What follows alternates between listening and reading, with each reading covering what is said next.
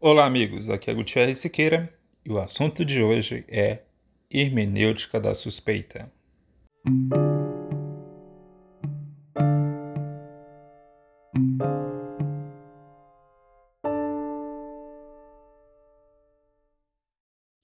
Você já ouviu falar da hermenêutica da suspeita? Bom, esse é o nome que nós damos na matéria de hermenêutica. É uma hermenêutica que nasce especialmente a partir das reflexões de Nietzsche, que foi um filósofo ali do século XIX.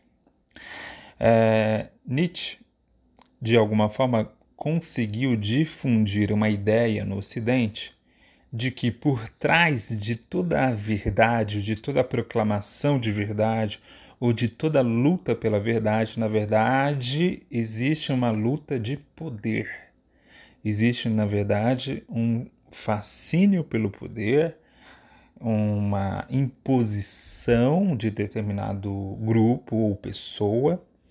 Portanto, quando nós ouvimos, lemos ou quando nós contemplamos algum tipo de discurso, esse discurso está por trás dele, é, servindo a determinado poder. Mais ou menos, de grosso modo, é assim que se entende a hermenêutica da suspeita.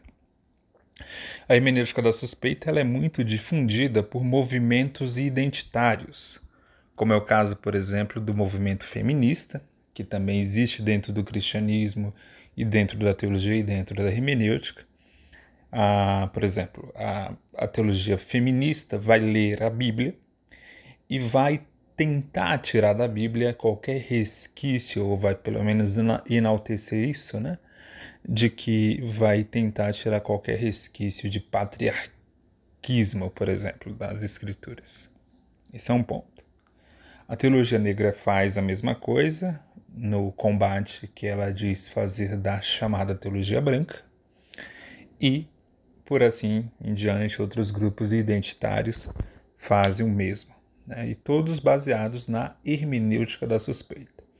Ou seja, se há um discurso que prevaleceu, é porque alguém impôs o seu poder ali. Bom, há alguns problemas com essa tese. É bem verdade que alguns discursos que nós ouvimos, algumas verdades, entre aspas, que se impõem, elas só acontecem porque há alguém muito poderoso por trás. É bem verdade que em algumas ocasiões, isso é um fato. Agora, não quer dizer que todo discurso, que toda a palavra proclamada, que toda teologia construída, que toda doutrina seja é, fruto de vencedores, poderosos, etc. É bom lembrar a própria essência do cristianismo. O cristianismo venceu dentro do Império Romano sem ser uma religião poderosa, sem ter ali grandes pessoas da sociedade, pessoas abastadas, etc. Há um historiador inglês que escreveu uma história sobre o declínio da, do Império Romano, e ele fala que o Império Romano declinou enquanto o cristianismo crescia pela força das empregadas domésticas. Então, assim, a gente pode olhar a própria história cristã, a própria história de Jesus, e ver que a verdade de Cristo prevaleceu e chegou até nós hoje, e Jesus não impôs o seu poder.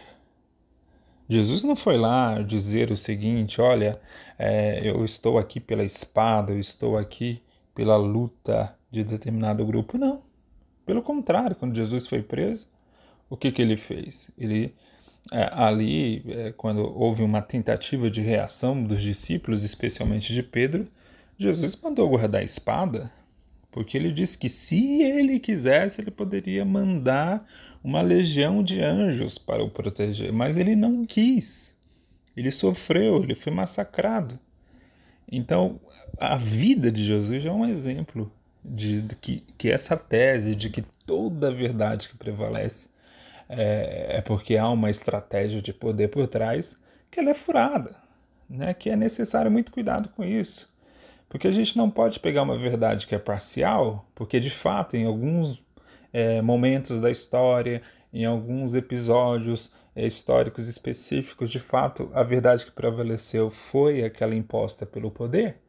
Mas isso não quer dizer que sempre foi assim e que sempre será assim, que sempre é assim. Então, por isso, devemos tomar cuidado com esses exageros, esses extremos. Um outro problema, e quem aponta isso muito bem é o teólogo anglicano N.T. Wright, ele fala o seguinte: a hermenêutica da suspeita ela leva naturalmente a teorias da conspiração. Uma pessoa muito ligada a, a essa ideia de que há sempre um poder por trás de determinada verdade que se impõe, ele vai acabar virando um teórico da conspiração. E aí é engraçado que nessa hora a gente vê que há vários grupos, não só liberais, né, identitários, etc., mas vários grupos ditos conservadores, que, na minha opinião, não são conservadores, são reacionários, mas vários grupos conservadores, entre aspas, que abraçam esse discurso conspiratório também. Que acham que, por exemplo, essa tese de marxismo cultural, que seria uma verdade oculta de determinado grupo de poder centralizado na figura de é, George Soros, que se impõe pelo mundo por todas as mídias, etc. Sabe, esse tipo de ideia muito alucinante. Nossa, a gente vive debaixo de uma grande conspiração. Ela nada mais é do que uma manifestação também de hermenêutica da suspeita. Porque a hermenêutica da suspeita não confia em ninguém. A hermenêutica da suspeita, ela não é apenas cética, ela é cínica também, porque ela não ela não vê a possibilidade de nada ser legítimo. E é engraçado, realmente, o Andrew Wright ele tem total razão quando ele liga essa é, mania, digamos aí, é, a gente pode dizer essa mania mesmo do pessoal que é muito ligado à hermenêutica da suspeita, é que eles são muito ligados a teorias conspiratórias, à direita e à esquerda. Né? Isso a gente vê muito também do outro lado.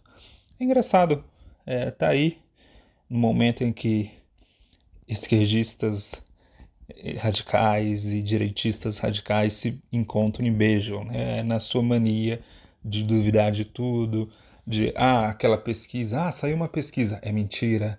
Ah, a notícia saiu num grande veículo de comunicação. Só pode ser mentira, porque há um conspirador por trás, etc.